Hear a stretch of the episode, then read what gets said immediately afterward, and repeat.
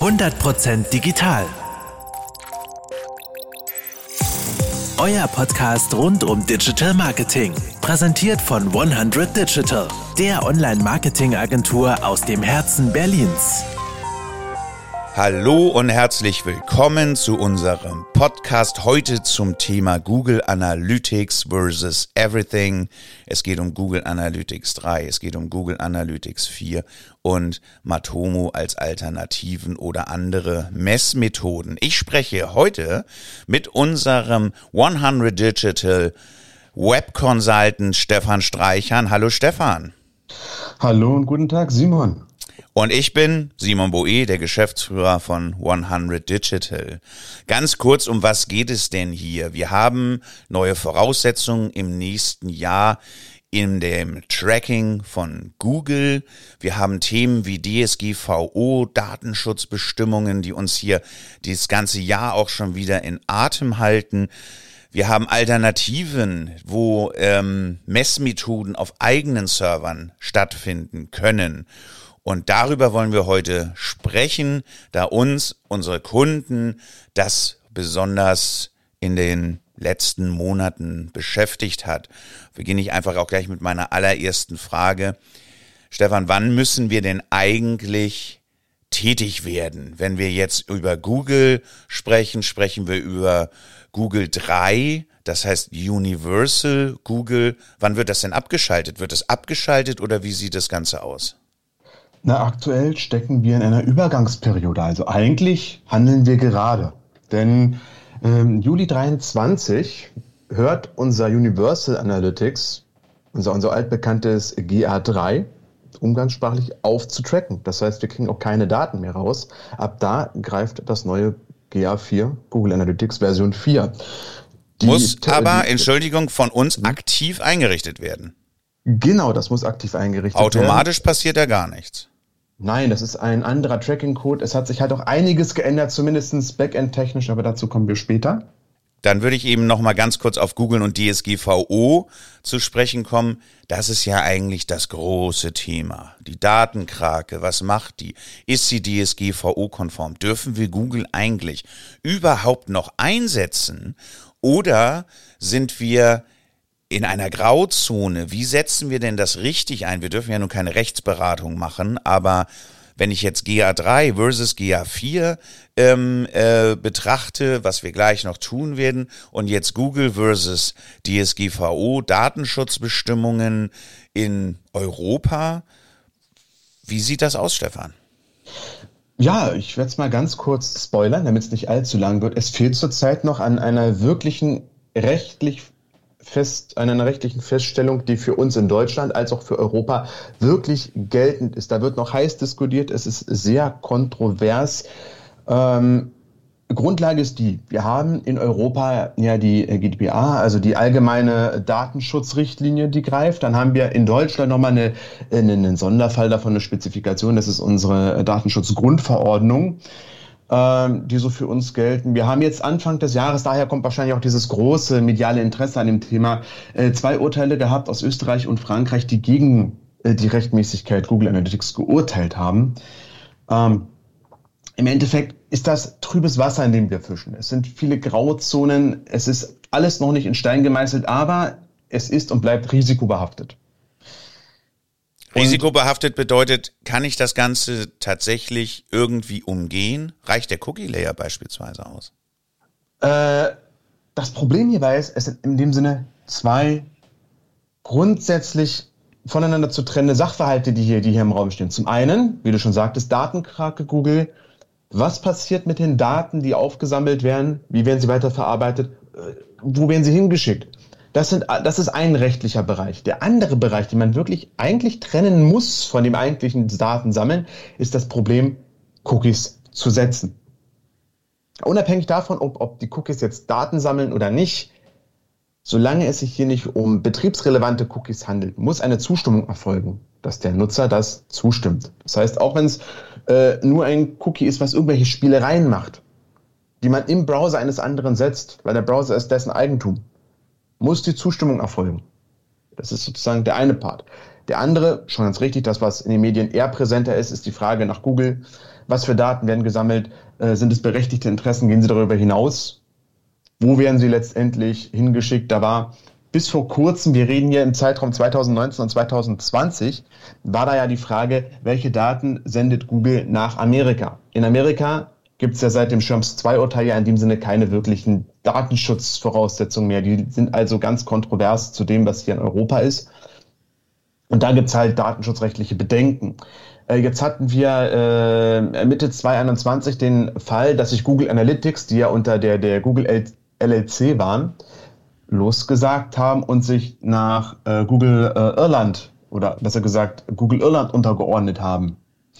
Da ist aber die Rechtslage immer noch unklar, inwieweit Google Irland als Tochterunternehmen seine Daten an das Mutterunternehmen weitersenden darf, weil wir haben ja in Amerika verschiedene äh, äh, Rechtspakte, die greifen, die dafür sorgen, dass Unternehmen ihre Daten an den amerikanischen Staat, an das amerikanische Staatssystem offenlegen müssen. Ähm, das ist unklar. Es muss noch entschieden werden, geurteilt werden. Ähm, Frankreich und Österreich haben da jetzt sozusagen den Vorreiter gemacht, indem sie geurteilt haben. Aber wie gesagt, es ist halt noch nichts rechtskräftig. Aber potenziell bietet Google Analytics das Risiko, dass es äh, rechtswidrig werden kann, je nachdem, wie die Gerichte urteilen. Gut, aber ich fasse mal zusammen. Man sieht ja immer noch Websites ohne Cookie-Layer. Bei unseren Kunden nicht. Aber generell findet man ja hier und da immer noch mal Layer, wo man auch nicht richtig zustimmen kann oder nur auf irgendeine Bestätigung klickt. Das ist generell, wenn ich Google Analytics verwende, abmahnfähig. So will ich es mal formulieren. Auf jeden Fall. Es ist ein Opt-in gefordert. Und ob die ähm, Rechtsmäßigkeit von Google Analytics bestätigt wird, beziehungsweise die Unrechtsmäßigkeit nicht bestätigt wird, das kann ja auch immer dieser Umkehrschluss sein in der Gesetzgebung, das warten wir jetzt einfach erstmal ab. Genau. Alles klar. Kommen wir jetzt von DSGVO, von Datenschutzgeschichten noch einmal auf GA3 versus GA4 zu sprechen und gehen da noch mal ein bisschen ins Eingemachte. Wenn ich GA3 betrachte, wird ja ein Cookie-Gesetz, über den haben wir eben gesprochen. Ist das bei GA4 auch noch so? Hm. Ja, beziehungsweise ähm, ich habe das schon in mehreren Berichten gelesen, dass Google Analytics für das Cookieless Google Analytics angepriesen wird.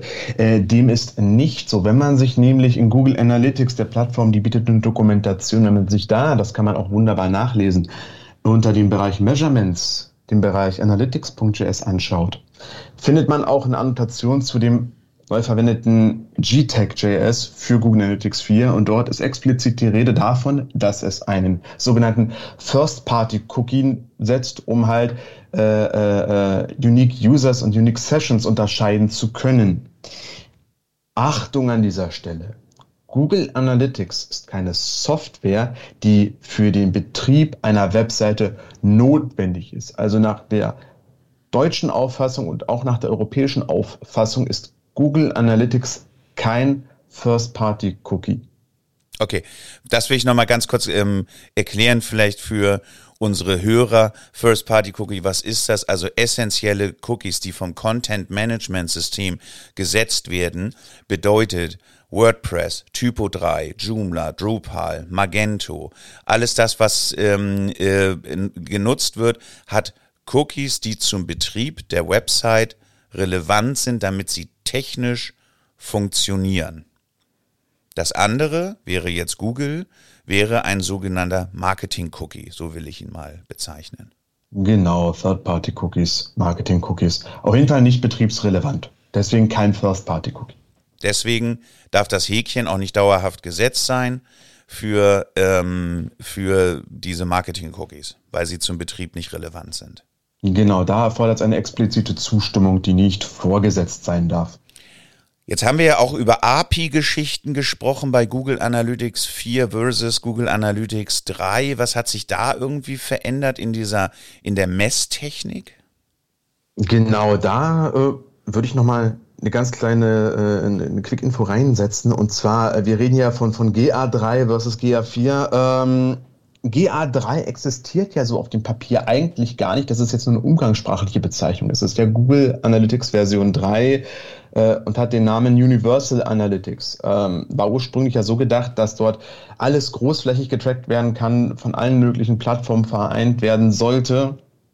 Und das hat dazu ja ein, ein, ein Skript in Webseiten implementiert gekriegt. Das war dieses Analytics.js, was sozusagen eine Bibliothek, also eine Sammlung von Funktionen waren, die auf Seiten des Endnutzers im Browser äh, ausgeführt wurden, um dort diese ganzen Messmetriken, die Hits äh, äh, äh, an Google zu senden. Und das lief alles im Browser. Was wir jetzt bei Google Analytics 4 haben, ist, dass wir sozusagen zwar noch ein JavaScript mitkriegen, das ist dieses äh, GTEC.js, aber das ruft sogenannte äh, ähm, API-Calls, also Programmierschnittstellen-Aufrufe äh, äh, aus, die direkt an Analytics weitersenden. Ähm, Im Endeffekt ist die Änderung für den Endnutzer gar nicht messbar. Also für den Endnutzer ändert sich da nicht. Das ist eine reine technische ähm, Geschichte, die wirklich nur die Leute betrifft, die den Code implementieren und sich näher damit befassen. Hm. Äh, für den Endnutzer gibt es keinerlei Änderung. Ist das jetzt besser oder schlechter? Es ist anders. das hast du schön diplomatisch gesagt. Ähm, also ist es anders besser oder schlechter?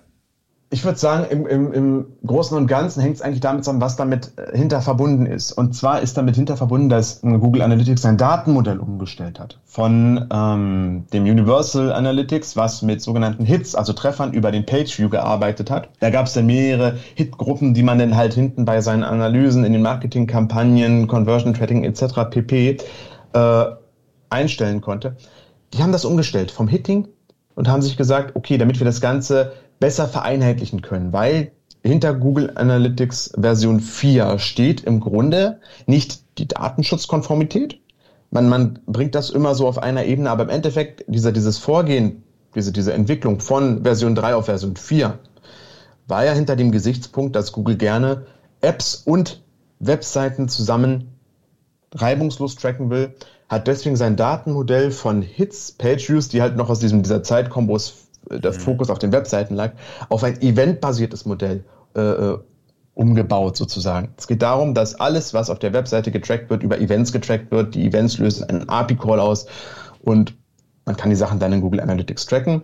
Und das ist so ein Gesamtpaket. Man kann jetzt sich nicht raussuchen, äh, was ist besser, die Bibliothek oder, oder die, der API-Call. Das ist halt dieses Gesamtmodell, was sich geändert hat. Also praktisch wirklich ein, ein sozusagen ein geschlossenes System. Wir haben jetzt eventbasierte API-Calls, die zum Tracken verwendet werden, wobei wir im Vorfeld ähm, mit Google Version, äh, mit, mit der Google Analytics Version 3 eine, eine Library hatten im Browser, die Hits an Google Analytics gesendet hat, um die dann zu tracken. Jetzt fragen uns die Kunden, was machen wir denn nun eigentlich? Und das ist ja das, wo wir rechtlich jetzt nur sagen können, da geben wir irgendwie eine, eine Einschätzung, da geben wir eine kleine Empfehlung. Wir können das natürlich nicht äh, so gut beurteilen, wie das Rechtsanwälte mit Spezialisierung auf Datenschutz zum Beispiel können und dürfen wir auch gar nicht und wollen wir ja eigentlich auch gar nicht. Was wir aber sagen können ist, es gibt Google Analytics 3, es wird Google Analytics 4 geben. Wir jetzt machen ja schon den, den Move, damit wir die Daten, sage ich mal, parallel laufen lassen und da keinen Datenverlust haben. Das ist ja auch ähm, an der Stelle sinnvoll und wichtig, oder Stefan? Genau. Das ist wichtig. No? Dieses Parallel laufen lassen sollte man jetzt beginnen oder was ist deine Empfehlung? Ja, auf jeden Fall, weil die Übergangsphase hat er jetzt ähm, am 1.6. müsste es gewesen sein, begonnen. Ähm, und was man jetzt sinnvollerweise machen sollte, ist, man richtet jetzt schon den Tracking-Code für Google Analytics 4 ein über diese Google Analytics 4 Properties. Äh, das wird dann parallel getrackt, da heißt, es kommt nicht zu irgendwelchen Doppeltrackings, da muss man keine Angst haben hat dann sozusagen über ein Jahr jetzt das, das Tracking und kann dann rückwirkend auf diese Google Analytics 4 Daten zugreifen, weil es ist einfach kein direkter Vergleich zwischen GA3-Datensätzen und GA4-Datensätzen möglich, ohne dass die GA3-Datensätze äh, im schlimmsten Fall händisch ins GA4 übertragen werden müssen durch den Im- und Export. Ähm, also deswegen ein solides Vorgehen ist es, das jetzt parallel laufen zu lassen für die Dauer von einem Jahr. Wunderbar. Wenn wir jetzt, jetzt dann daran denken, was wir für Alternativen haben, bevor wir auf Analytics versus alternativen Tracking-Methoden nochmal zu sprechen kommen und dann auch gezielt über Matomo sprechen. Für alle, die so alt sind wie ich. Piwik heißt jetzt Matomo, schon seit einigen Jahren. Will ich nochmal ganz kurz auf Server-Side-Tracking gehen, denn das ist ja auch eigentlich immer noch möglich. Können wir da einmal einen ganz kurzen Ausflug machen dessen, was wir ja auch für aus meiner Sicht reduzierten Daten über die serverseitige Website-Auswertung haben. Kannst du mhm, da einmal ganz schnell in zwei, drei Sätzen mal, mal erklären, ähm, was das ist und ich sag mal, gegebenenfalls würde ich dann nochmal ergänzen, warum es mir eigentlich immer zu wenig ist. Ja, also aus technischer Perspektive werden ja Nutzer, die eine Webseite aufrufen, dort den Webserver anrufen, äh, vom, vom, vom eigentlichen Server ja äh, gelockt. Da gibt's ja Log-Protokolls, damit man halt auch nachprüfen kann, äh, wenn jetzt zum Beispiel IT-sicherheitsrelevante äh, Traffics stattfinden, wie zum Beispiel ein Brute Force-Angriff, dass das halt dokumentiert werden kann. Da sind dann Sachen übergeben wie die IP, äh, die Referral-Links, der Timestamp, wann zugegriffen wurde.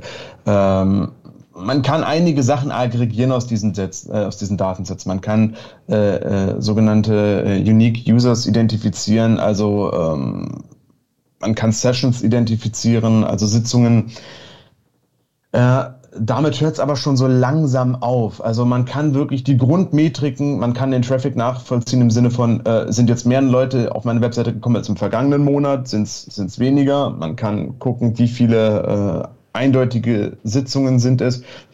Aber ab da hört es dann auch schon wieder auf. dass das lässt sich nicht weiter spezifizieren. Jetzt kann man natürlich noch ein bisschen äh, näher gehen bei dem Filtern auf Serverseite und gucken, okay, welche Art von Gerät hat sich angemeldet? War es jetzt ein Browser, der über einen äh, Desktop-PC kommt? War es ein Mobilgerät ähm, oder was anderes?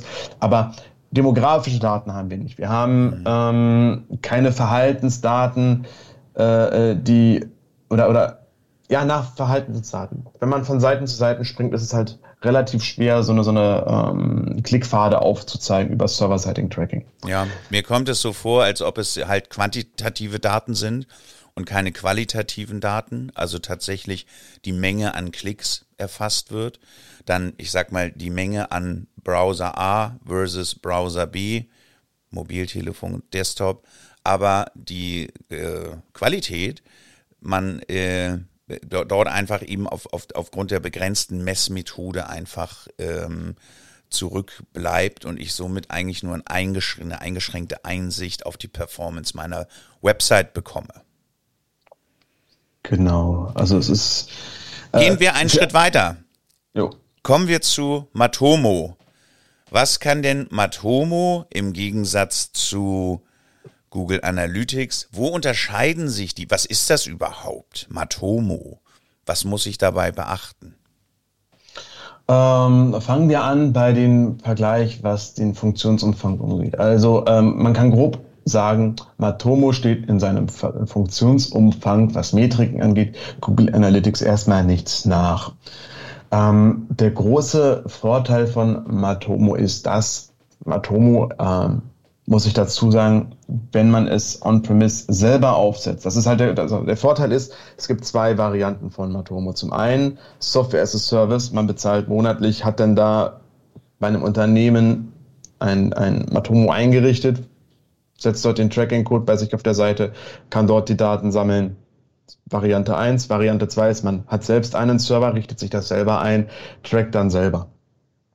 Ähm, da hat man halt die Möglichkeit, Sachen speziell zu konfigurieren. In vielen, also nicht in vielen, aber in manchen Anwendungsfällen macht das Sinn, wenn halt besonders spezielle Tracking-Metriken gefordert sind, die halt Google Analytics nicht mehr bietet, weil es halt nicht so, äh, so stark zu konfigurieren ist. Also halten wir erstmal fest, Google Analytics ist ein Google-Tool, was wir kostenlos nutzen können, indem wir einen Code implementieren.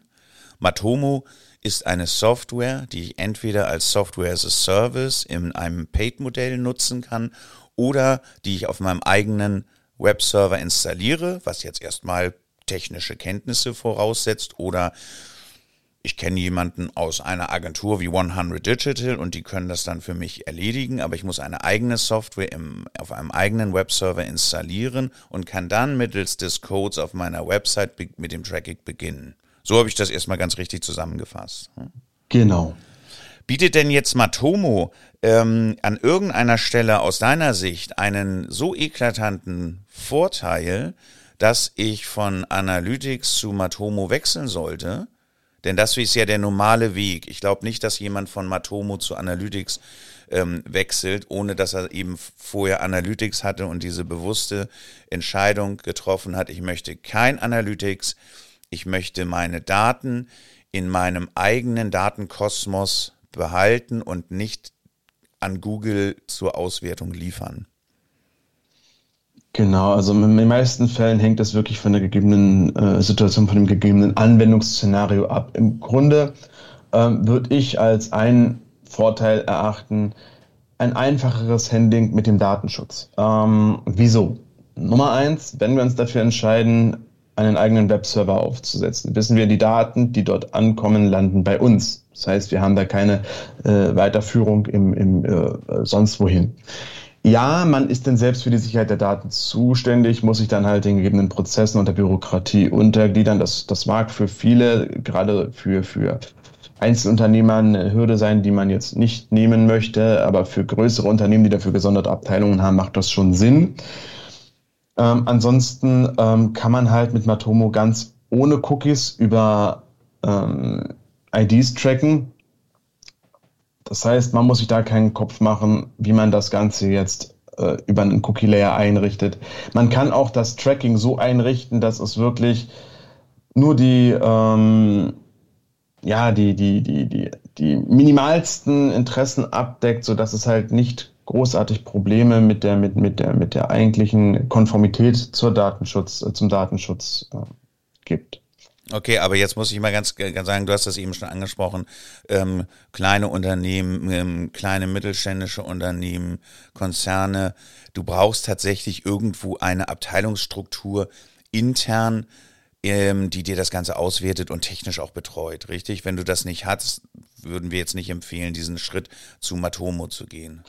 Genau, das ist das, äh, so sollte es idealerweise sein. Ich meine, niemand ist, äh, wird davon abgehalten zu sagen, ich setze mir das Ding jetzt selber auf, aber man muss sich halt darüber im Klaren sein, es ist eine eigene Software, eine eigene Tracking-Software. Gut, also ich muss mich um die Software wiederum kümmern, genauso wie ich mich eigentlich ja schon um die Software meines Content-Management-Systems, ähm, wie beispielsweise WordPress, wo wir ja Backup- und Wartungsverträge ähm, anbieten, müsste ich jetzt sagen, okay, ich mache jetzt, habe jetzt einen Matomo-Server, da muss ich mich auch noch drum kümmern. Das heißt, eigentlich brauche ich wieder jemanden intern oder extern, der diese Software betreut, der die updatet, der guckt, ob sie überhaupt läuft, der, der die, die Server kontrolliert und so weiter und so weiter. Äh, genau. Und zum anderen gibt es halt auch bürokratische Hürden beziehungsweise Auflagen. Wenn man Daten verarbeitet und speichert, muss man halt gewisse Auflagen erfüllen. Das heißt, zumindest muss man die grundlegende Datensicherheit gewährleisten und belegen. Man muss sogenannte TOMs, also technische Maßnahmen oder äh, organisatorisch-technische Maßnahmen ähm, zum Einhalt des Datenschutzes vorlegen, verschriftlichen, für den Fall, dass die Behörden mal nachfragen. Okay. Das bedeutet aber im, im, im, im, im Umkehrschluss, ich bin jetzt in dieser Zwischensituation, die wir jetzt gerade eben haben, sage ich mal, bis gesetzlich irgendwas mit Google Analytics ähm, an der Stelle passiert. Ich bin jetzt zwar in so einem, sage ich mal, gra recht, grauen Rechtsbereich mit Google Analytics, habe es aber relativ einfach oder ich muss mich eben mehr oder weniger intern oder extern kostenpflichtig dafür entscheiden, die Daten auszulagern in, auf einen eigenen Server, ähm, wo ich dann sowas wie Matomo eben installiere. Jetzt habe ich hier ähm, mal so das, das, ich sag mal, ich glaube, die, die drei Pfeiler des der Messens im Internet ähm, kurz, ganz kurz skizziert. Google Analytics, Server-Side-Tracking, Matomo als ähm, eigene Webserver-Software. Stefan, habe ich irgendwas vergessen an der Stelle? Was gibt es denn noch? Hm, was gibt es noch? Es gibt Relevantes, gibt es Relevantes? So. Ähm, Relevantes, nein, das sind ehrlich gesagt so die ja, das sind sozusagen die, die äh, wichtigsten Pfeiler. Wir haben Google Analytics als den, den, den äh, Riesen, der das Tracking übernimmt. Wir haben Matomo als äh, offene und freie, also zumindestens was die Software angeht, freie ähm, Alternative. Wir haben das Server-Side-Tracking. Es gibt natürlich Client-Side, von, von der Seite des Client-Side-Trackings noch einige äh, andere Methoden, äh, wie das Browser-Profiling. Ähm, aber das geht, glaube ich, zu weit. Also es ist, es ist wirklich die Dann gehen Sachen wir doch mal zu weit. Das ist ja das, wo wir mal einen kleinen Ausblick vielleicht zum Schluss auch noch mal schaffen können. Immer, immer wieder wird über künstliche Intelligenz gesprochen. Und dann frage ich mich natürlich, warum wird die in diesem Bereich nicht eingesetzt oder wird sie eingesetzt? Wie entwickelt sich das? Wo sind wir denn in zehn Jahren, wenn wir mal über Website-Tracking nachdenken, über diesen ganzen DSGVO-Kram, den wir ja vor allen Dingen hier in Europa am Bein haben oder als dicken Rucksack immer mit uns irgendwie rumschleppen. Wo sind wir denn in zehn Jahren? Was, was denkst du? Gibt es ganz andere Geschichten, ähm, äh, die tatsächlich irgendetwas über die Insights unserer Website, ähm, die Insights in der Messung, ähm, die da irgendwie neu entstehen. Mhm. Ich muss sagen, da fischen wir eigentlich wirklich im Trüben, weil ähm, Punkt 1, künstliche Intelligenz, die wird ja schon oder, oder soll jetzt mit Google Analytics 4 dazu verwendet werden, um halt Messlücken auszugleichen. Ähm, fürs Browser-Profiling kann sie verwendet werden. Das heißt, es werden Informationen über den Browser äh, gesammelt, über, über, nicht über den äh, Nutzer, aber über sein, sein, sein Device, über seinen Browser, um daraus dann ein Profil zu erstellen, was in der Theorie nicht auf den Browser, zu, äh, auf, den, auf den Endnutzer zurückzuführen ist, aber trotzdem unique ist. Ähm, dann gibt es noch Kohortentechnologien, wo Nutzer in Kohorten gesammelt werden und diese Kohorten als sozusagen Messgruppen äh, äh, genutzt werden, wo man halt die einzelnen Nutzer nicht identifizieren kann, aber mit Kohortenmengen arbeitet. Ähm, da sind wir doch aber jetzt schon wieder im Bereich Big Data, oder? Genau, da kommen wir nämlich in den Bereich Big Data. Okay. Ist jetzt sozusagen in diesem Bereich würde das sprengen, aber als Ausblick Vielleicht, wenn ihr Lust habt, schreibt es in die Kommentare. Sollen wir mal zu dem Thema was machen? Sollen wir uns ein anderes Thema vornehmen? Ich würde das ganz kurz hier nochmal zusammenfassen. Stefan, es hat mir viel Spaß gemacht. Hier ganz zum Ende ein ganz kleines Fazit aus meiner Sicht und dann hätte ich gerne natürlich auch noch dein Fazit. Ich sage, wenn niemand im Unternehmen die Datenanalyse vornimmt, bleibt man am besten bei Google Analytics und schaut, wie sich das DSGVO technisch weiterentwickelt.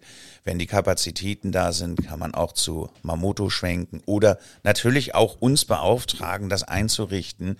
Das machen wir auch sehr gerne. Die Kernkompetenz ist an der Stelle auch da. Wir können das Ganze auch reporten, auswerten, analysieren an der Stelle, macht aber erst ab einer bestimmten Unternehmensgröße aus meiner Sicht Sinn.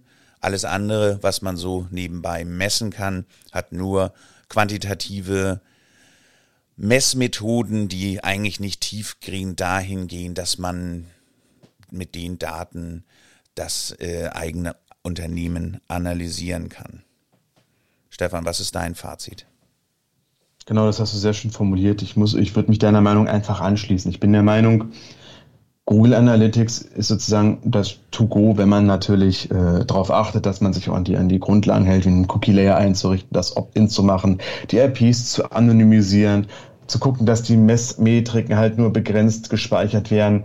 Ähm, hat man da ein solides Tool zur Datenmessung, was eigentlich alle Bedürfnisse sozusagen abdeckt. Also da ist kein Mehrwert für Matomo, wenn man nicht irgendwelche äh, abstrakten und überspezialisierten Metriken benötigt. Man muss halt immer im Hinterkopf bewahren, Google Analytics hat das Potenzial, rechtswidrig zu sein. Aber wenn es denn soweit kommt, ist das nichts, was von heute auf morgen äh, per Klickschalter passiert, sondern das bahnt sich normalerweise an, sodass man noch rechtzeitig reagieren kann und im Zweifelsfall umstellen kann, abschalten kann, Anpassungen vornehmen kann. Stefan, vielen, vielen Dank für dieses Schlusswort. Wenn ihr Fragen habt, schreibt uns eine Mail an hello at 100.digital. In den Show Notes gibt es noch mehr Informationen zu dem ganzen Thema, Verlinkung auf unseren Blog. Die Kontaktdaten sind allen bekannt. Schreibt uns via Social Media, wie auch immer. Eure Fragen werden uns erreichen. Herzlichen Dank, Stefan, und ich freue mich schon auf unseren nächsten Podcast. Ja, ich auch. Vielen Dank. Das war 100% digital euer Podcast rund um Digital Marketing. Ihr habt weitere Fragen oder sucht Unterstützung bei eurem digitalen Marketing? Dann besucht uns auf 100.digital. Den Link findet ihr auch in den Show Notes.